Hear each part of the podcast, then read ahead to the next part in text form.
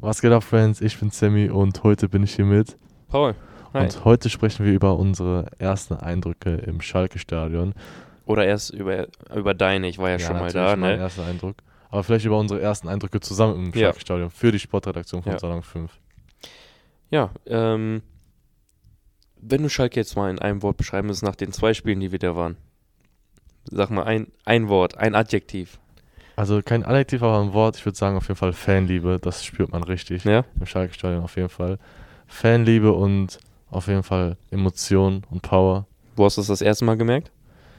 Das erste Mal habe ich das gemerkt, schon wirklich in den, äh, auf dem Weg zum Schalke-Stadion, in der, in der Bahn, wo ich halt schon gemerkt habe, ich komme ja aus Bochum ursprünglich und Schalke ist ja natürlich in Gelsenkirchen, muss ich dann von Bochum nach Gelsenkirchen anfahren. Und man hat schon gemerkt, am Bochum Hauptbahnhof haben sich schon die ersten Schalke-Fans gesammelt und dann merkt man eben schon, wie krass, also was sie für einen Weg auf sich nehmen für jedes Spiel. Also ich würde das jetzt nicht vielleicht immer machen, aber mit deren Schalke-Schals und dann noch in der Bahn fangen die auch schon an, ihre ersten äh, Hymnen zu singen Ja. in der Bahn. Auf jeden Fall. Und dann natürlich auch, wenn man im Stadion reinkommt, direkt spätestens erst dann. Ja.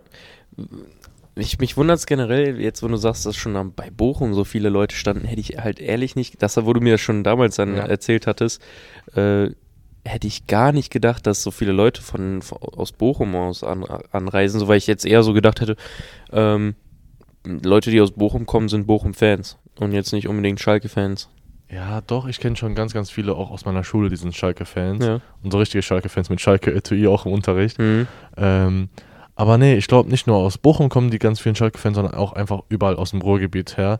Weil man hat immer gemerkt, in jeder Bahnhaltestelle sind dann halt fünf, zehn Schalker immer dazugekommen. Und ja, und was auch noch anzumerken ist, ist halt, wir waren ja beim Spiel von Dynamo Dresden dabei, diese unglaubliche Polizeipräsenz an dem Tag. Das war halt ein Risikospiel, ne? Ja, klar.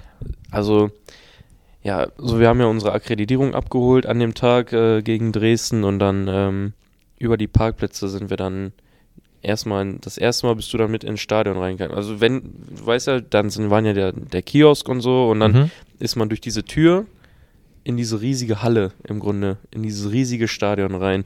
Was war so dein erster Eindruck? Man hat schon direkt gemerkt, das war irgendwie anders, weil natürlich, wir waren ja ähm, von Salon 5 halt dort.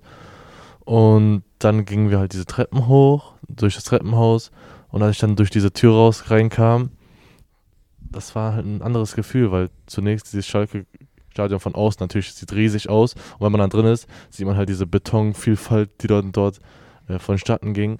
Aber wenn man dann wirklich durch die orangen Tore da durchgeht, merkt man einfach so, wo man sich wirklich gerade befindet, wie viele Menschen da sich in diesem Stadion ja einen Platz verschaffen und wie viele Leute da auch wirklich sind, weil ich, keine Ahnung, man sieht ja, wenn man von der Bahn kommt oder mit den Autos fährt, wie viele Autos da sind, aber wenn man dann wirklich im Stadion drin ist, dann sieht man diese Plätze, die gehäuft sind, diese Menschen, die da jubeln mit ihren Händen und es ist ein krasses Gefühl, ja. Weil ich war ja schon mal im, VfL Bochum Stadion, aber das kann man nicht vergleichen mit dem Schalke Stadion, weil ein Schalke Stadion ist schon viel, viel, viel größer. Auf jeden Fall bemerkt man dann erstmal richtig die krasse, wirklich krasse Atmosphäre, die da dort ist. Ja. Also war erstmal ein bisschen überfordernd, aber man hat sich schnell gefunden. Hattest du irgendwelche Erwartungen? Auch an das Spiel und vielleicht auch an, an Mm. generell so, was du dir halt vorgestellt hast vorher, bevor du. Also Schalke war, ja, Schalke war ja lange ein Erstligist und ähm, VfL Bochum, als ich deren Spiele immer geschaut habe, waren sie ja noch in der zweiten Liga.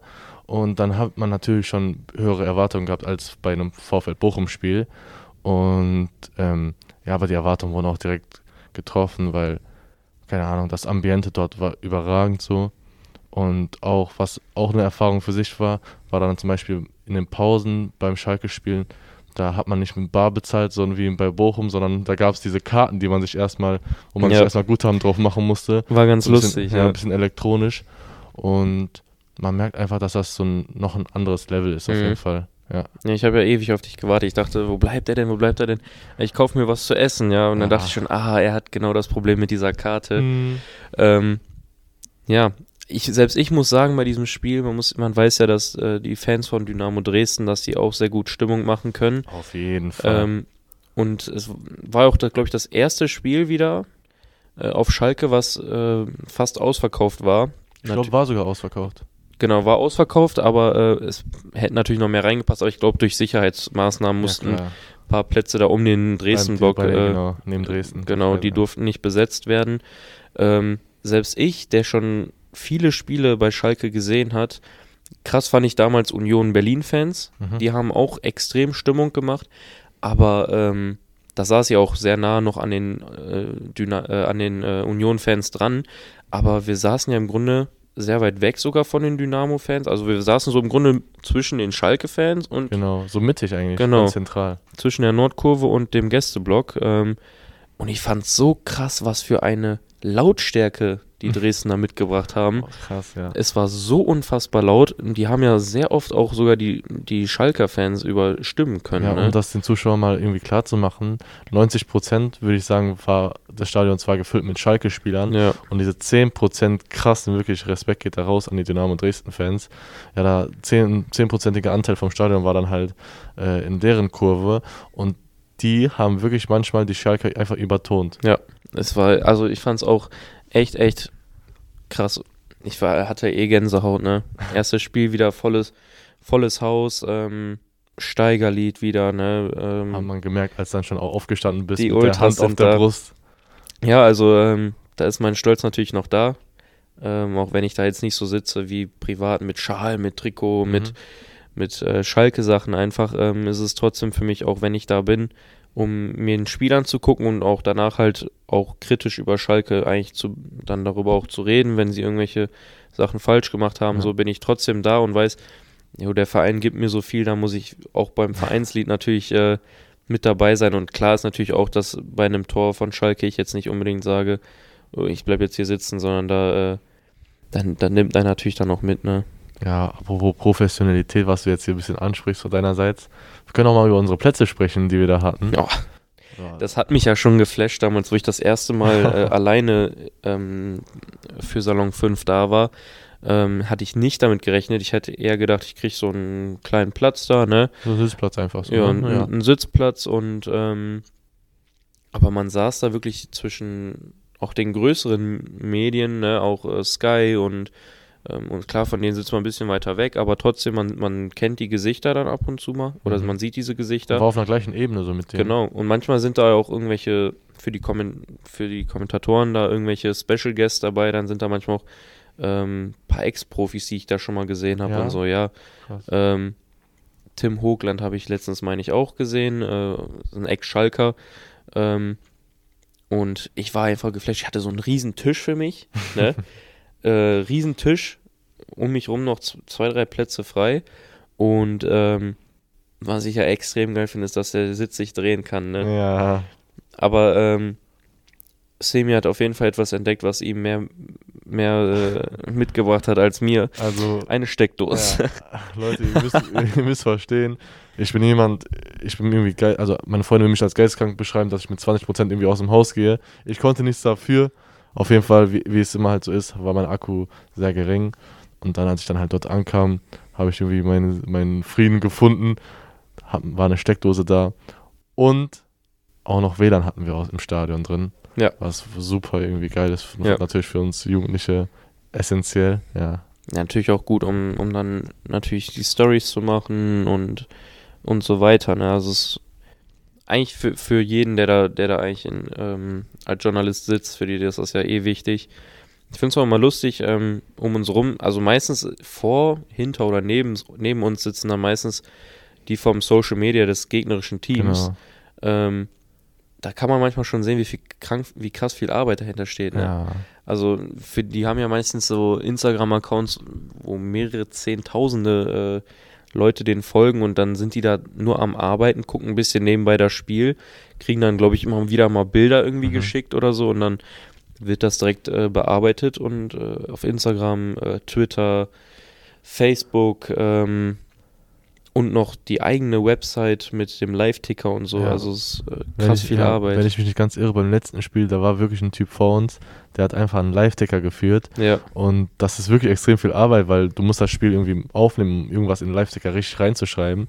Aber dann schreibst du halt in jeder Minute so einen Paragraph. Und wir saßen da so, haben uns das Spiel angeschaut, auf ganz chillig. Und dann sehen wir vor uns alle am Machen, alle am Tippen. Und ist schon krass mal zu sehen, wie das von der anderen Seite ist, für die Medienleute auch. Ja. eigentlich. Wobei ja. ich mir vorstellen kann, dass das extrem viel Bock machen kann, so einen Ticker zu schreiben. Vor allem, ähm, weil ich glaube, dass auch in, in deren Wortwahl, die sich da natürlich schon locker auch ausüben können, so weißt du, wenn die da, boah, was eine geile Bude oder so von Mhm. so und so, ähm, stelle ich mir auf jeden Fall auch sehr, sehr cool vor. Ja. Jetzt kommen wir mal zum Spiel. Schalke hat 3-0 gewonnen. Ähm, der Fußball, den Schalke spielt, wie, wie hat der dich so, also was, was ist so deine Meinung darüber? Meine Meinung darüber, also Schalke, die spielen, ich weiß nicht, die, ich glaube, wie die Fans gerade die Stimmung machen, so spielen die auch im Spiel, habe ich irgendwie das Gefühl. Ja. Sehr emotional und ähm, auf jeden Fall verlieren die ab und zu manchmal ihre Taktik und lassen die Räume manchmal auch offen, aber dann manchmal auch schlau, irgendwie so ein bisschen unberechenbar, aber macht das Ganze irgendwie spannender für die Zuschauer und natürlich, wenn dann die ein oder anderen Fehler passieren, noch ärgerlicher für die äh, Schalke-Fans. Aber ja, ich glaube, es ist noch äh, schwierig, irgendwie ein Muster zu erkennen, weil ich habe jetzt nicht allzu viele Spiele schon angeschaut von Schalke. Aber was ich auf jeden Fall beim Dynamo Dresden-Spiel äh, mitnehmen konnte, ist, dass sie wirklich Biss haben irgendwie und Ehrgeiz und Wille auf jeden Fall. Gut, zwei Wochen später waren wir zum Spiel gegen Darmstadt da. 2 Ja. zu 4 verloren.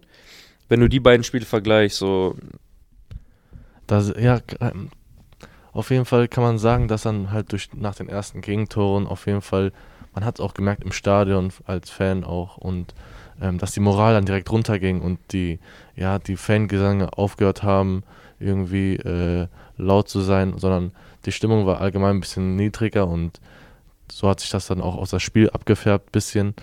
Und zwar kamen dann halt immer wieder dumme Fehler, Unkonzentriertheit Ja. und die Bälle gingen dann einfach durch, so gegen, für Darmstadt. Und dann am Ende auch eine verdiente Niederlage, auch wenn Absolut. es Schalke Absolut. gewünscht hätte, dass sie äh, gewonnen hätten. Aber konnte man nichts machen, hätte man, ja, hätte man einfach nicht so viele Fehler machen dürfen in dem Spiel. gegen Darmstadt hatte man irg- irgendwie generell so das Gefühl, also die ersten 10 Minuten hat ja Schalke, glaube ich, auch das 1-0 gemacht und äh, Darmstadt stand so offen und so, man hat, ich dachte nach dem 1-0, ich glaube, das achte Minute, habe ich ja zu dir gesagt, boah, heute ist so ein Tag, da können die die richtig auseinandernehmen, so. Auf jeden Fall, wo, vor allem durch diese ganzen Lücken, die Ja, Darmstadt aufhatte.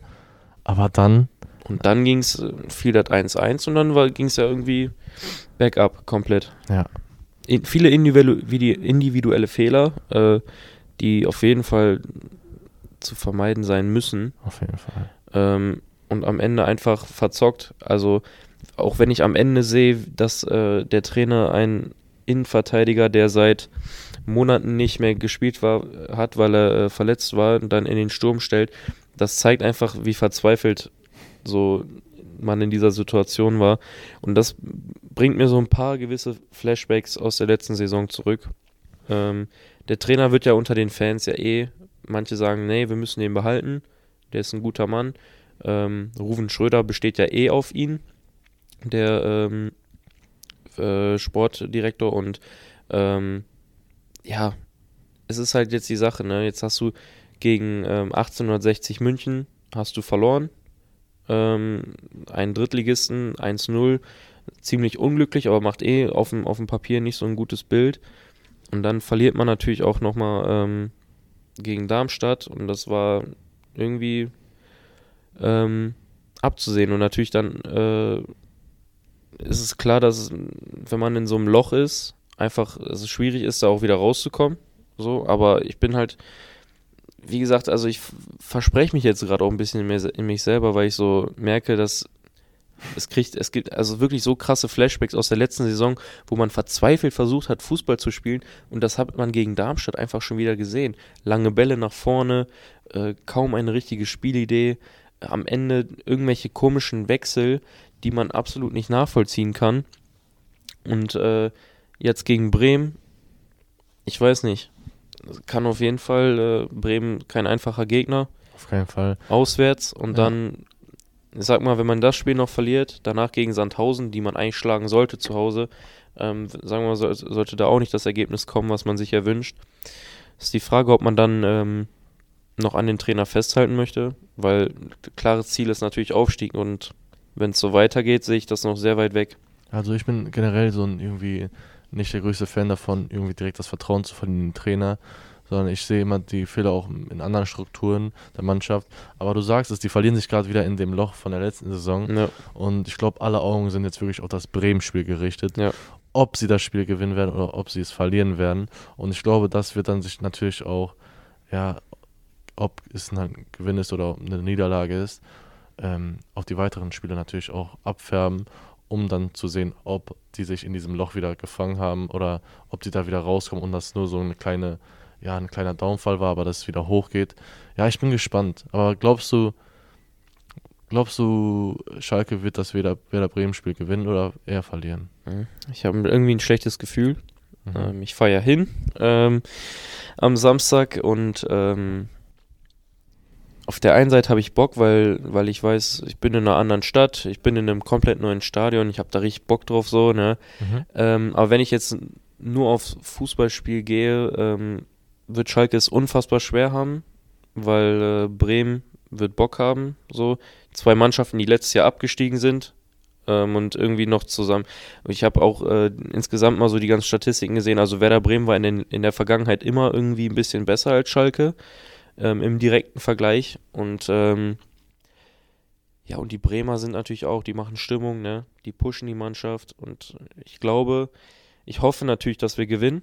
Ähm, aber ich habe das Gefühl, dass das nicht mehr als ein Unentschieden werden könnte. Ja. Und was sagst du über die generellen Tabellenchancen, Aufstiegschancen von Schalke? Berücksichtigt auf die Saison jetzt. Glaubst du, die können noch was reißen? Du merkst auf jeden, du siehst auf jeden Fall ähm, Vereine, die oben stehen, wie St. Pauli. Mhm. Ähm, dass es nicht so ist, dass du dich darauf verlassen kannst, als Schalke ist jetzt, äh, glaube ich, Vierter, Ich glaube, Fünfter. Vierter oder Fünfter, genau. Ähm, und von den Punkten her, also ich glaube, äh, fünf, sechs Punkte drunter ist schon der elfte oder zwölfte. Mhm. Und aber auch vier, fünf, sechs Punkte über dir ist der erste. Ja. So. Und das Problem ist, du kannst dich nicht darauf verlassen, dass so wie in den letzten äh, Jahren, dass so ein Verein, der ganz oben steht, auf einmal, wie Hamburg letztes Jahr, auf einmal in den letzten Spielen nochmal einknickt. So kannst du ja nicht machen, ne? So und St. Pauli hat momentan so konstante Leistungen und konstante Leistungen zu haben in der zweiten Liga ist echt selten, Mhm. weil meistens hast du Sieg, Niederlage, Unentschieden, Sieg. Das war doch spannend irgendwie in der zweiten Eben. Bundesliga. Da kannst du es nicht wie, wie in der ersten Liga vorhersagen, manchmal so, ne? Ähm, wobei ja auch in der ersten Liga mittlerweile ein bisschen mehr Mix drin ist, so, Ja. was ich ganz gut finde. Ähm, aber du kannst in der zweiten Liga nicht sagen, da gewinnt auf einmal der 18. gegen den zweiten, so, und äh, alles ist wieder offen. Ähm, deshalb, äh, Schalke muss halt jetzt, die müssen Siege, Sieg für Sieg, und die haben für mich einer der, ein, wenn nicht sogar den besten Kader der Liga. Und ich, da ist so viel Potenzial drin, eigentlich, um diesen Aufstieg schaffen zu können. Jetzt ist, kommt die Winterpause. Bin mal gespannt, ob die da was einkaufen werden. Ähm, aber ich glaube immer noch dran, die können das auf jeden Fall schaffen. Nur muss, muss da wirklich, da müssen Pflichtsiege her. So, Ja. wenn du jetzt gegen St. Pauli spielst, da kannst du verlieren oder so, ne? Aber die Spiele da, die, die Vereine, die unter dir sind und so ein bisschen wackeln, gegen die musst du einfach gewinnen. Ja. Ist so. Ich glaube jetzt wirklich als Fazit irgendwie das Werder Bremen-Spiel wird zeigen, ob Schalke es noch irgendwie reißen kann oder nicht. Safe. Du bist ja da, also wirst ja auch wieder live berichten aus dem Stadion. ja, ähm, ich bin eigentlich privat da, Mhm. aber ich denke, ähm, vielleicht werde ich mal ein, zwei Stories machen ja, wäre auf jeden Bremen. Fall super. Ja. Ja. Ähm, nee, wie gesagt, ich denke, ähm, wir, in ein paar Tagen sind wir dann schlauer, wie es mit Schalke weitergeht. Ja. Ähm, ich denke, Bremen kann nochmal ein, ein, so ein Zwischenspiel sein. Also gewinnst du das Spiel, haben die wieder im Kopf, boah, geil, wir haben jetzt ein Topspiel gewonnen Mhm. und dann geht es auch wieder nach oben. Ich glaube, so kann das echt gut laufen. Aber gewinn, verlierst, sagen wir mal, du verlierst ganz klar jetzt gegen Bremen, dann glaube ich, dass es noch schwerer wird, in den nächsten Spielen überhaupt zu gewinnen. Es ist, ich finde es wirklich krass, wie es vor allem in der zweiten Bundesliga und bei Schalke vor allem wirklich auch um diese Emotionen und um diese Moral und um diese Stärke im Kopf geht. Das habe ich noch nie in einem anderen Verein gesehen und man merkt das einfach wirklich von Spiel zu Spiel, wie das bei Schalke ist. Ja. Ja, und momentan ist halt einfach, das siehst du halt an einzelnen Spielern. Terodde vor äh, drei, vier Spieltagen noch äh, jedes Spiel getroffen und jetzt seit drei, vier Spieltagen ähm, gar nichts mehr. Und den sie. Problem ist halt auch, und ähm, da zitiere ich jetzt meinen Vater, Der hat gesagt, ja, ist doch klar, dass Schalke jetzt momentan ein bisschen am Verlieren ist, weil äh, sie seit, seit zu Beginn der Saison den gleichen Fußball spielen und somit der Gegner es umso einfacher hat, eigentlich zu wissen, wie sie sich vorbereiten müssen Mhm. gegen diesen Gegner. Ähm, hat er nicht ganz so unrecht, würde ich sagen. Also Okay. äh, ich denke, dass es auch daran liegt, dass die Gegner sich mittlerweile sehr gut auf Schalke vorbereiten können, weil wenn man sieht, diese für mich hat Schalke momentan nur einen Spielplan und das ist hinten versuchen gut zu stehen, Mhm. aber Tore vorne machen, das ist ja auch das, was wir beide gesehen haben. Du benutzt das Mittelfeld gar nicht. Die Ja. Sechser haben die benutzt Schalke nicht. Nur zum Abräumen oder also zum Verteidigen auch. Ähm, ansonsten über Außen, über Ovejan, Linksverteidiger und Flanken rein, Flanken, Flanken, hohe Flanken. Bälle, hohe Bälle. Hohe Bälle. Ja. Und dann auch wirklich Flanken, wo du dir denkst, wie, willst, wie will er den jetzt mit dem Kopf gut reinmachen, ja? Ähm, und äh, das war in den, in den Spielen, in denen Schalke dann gewonnen hat, war das ja so ein bisschen die Spielidee. Wir haben vorne Böter und Terodde und flanken per Ovejan rein und hoffen, dass der Ball reingeht. Hat gut geklappt, aber mittlerweile ist es wahrscheinlich zu Ja, einfach. Ist alles auf gut Glück und man kann sich nicht darauf verlassen, dass das auch bei den nächsten Spielen klappt. Vor allem, wenn halt die Spiele ja gegen die ja, wichtigen Mannschaften dann auch irgendwie zustatten finden.